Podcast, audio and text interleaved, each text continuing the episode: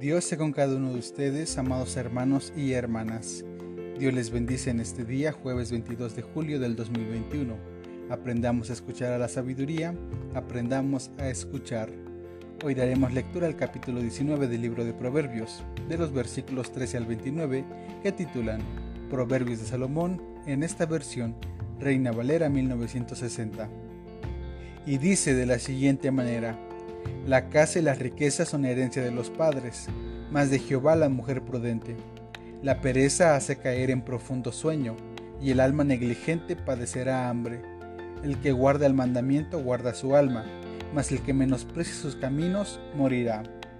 A Jehová presta el que da al pobre, y el bien que ha hecho se le volverá a pagar. Castiga a tu hijo en tanto que hay esperanza, mas no se apresure tu alma para destruirlo el de grande ira llevará la pena, y si usa de violencia, añadirá nuevos males. Escucha el consejo y recibe la corrección, para que seas sabio en tu vejez. Muchos pensamientos hay en el corazón del hombre, mas el consejo de Jehová permanecerá. Contentamiento es a los hombres hacer misericordia, pero mejor es el pobre que el mentiroso. El temor de Jehová es para vida, y con él vivirá lleno de reposo el hombre. No será visitado de mal, el perezoso mete su mano en el plato, y ni aun a su boca la llevará. Hiera al escarnecedor y el simple será avisado, y corrigiendo al entendido entenderá ciencia. El que roba a su padre y ahuyenta a su madre es hijo que causa vergüenza y acarrea oprobio.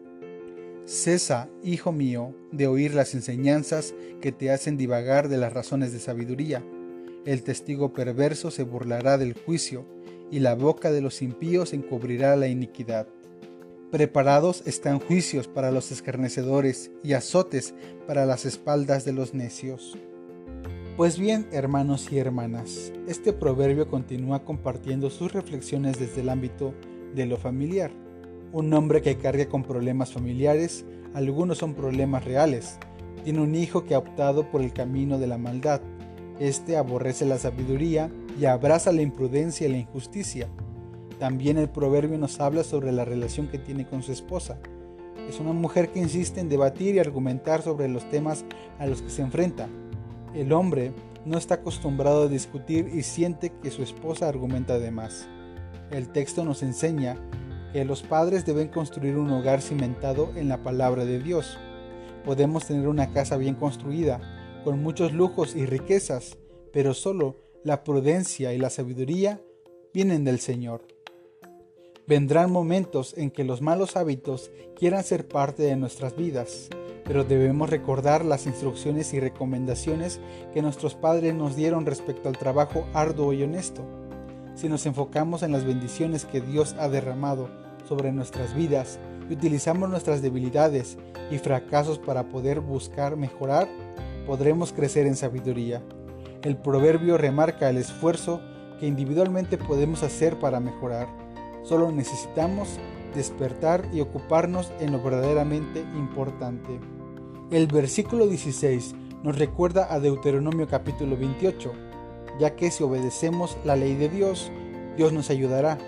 Si no obedecemos, sufriremos por nuestra propia decisión, aunque sabemos que como humanos estamos cercanos a realizar acciones que nos perjudican y perjudican a otros.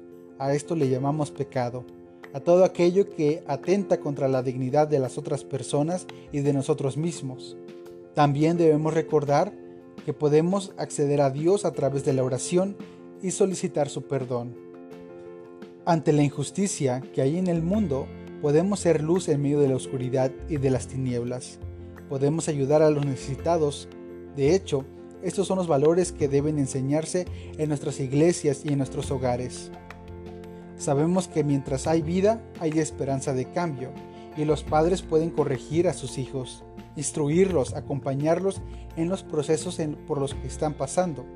De alguna manera, podrán ver cómo los padres están dispuestos a atravesar también por esos desiertos con tal de ver que sus hijos puedan salir bien y puedan salir adelante. La disciplina y la instrucción no solamente es para los jóvenes y los niños, sino también para los adultos. Aunque es más difícil que un adulto modifique su conducta, estos lo podrán hacer si dejan que Dios los acompañe. Este texto nos habla a aquellos que nos enojamos con facilidad o entramos en contienda con nuestros semejantes. Como adultos también debemos trabajar con la ira, el rencor, la envidia, el enojo. Todos necesitamos aprender a trabajar y conseguir que la sabiduría forme parte de nuestra vida. Es complicado cambiar y modificar nuestro carácter, pero no es imposible para Dios, y aunque toma tiempo y esfuerzo, Valdrá la pena si nuestros planes y acciones nos acercan más a Dios, si confiamos en Él y en lo que hará en nosotros. Que tengan un excelente día, amados hermanos y hermanas. Bendiciones.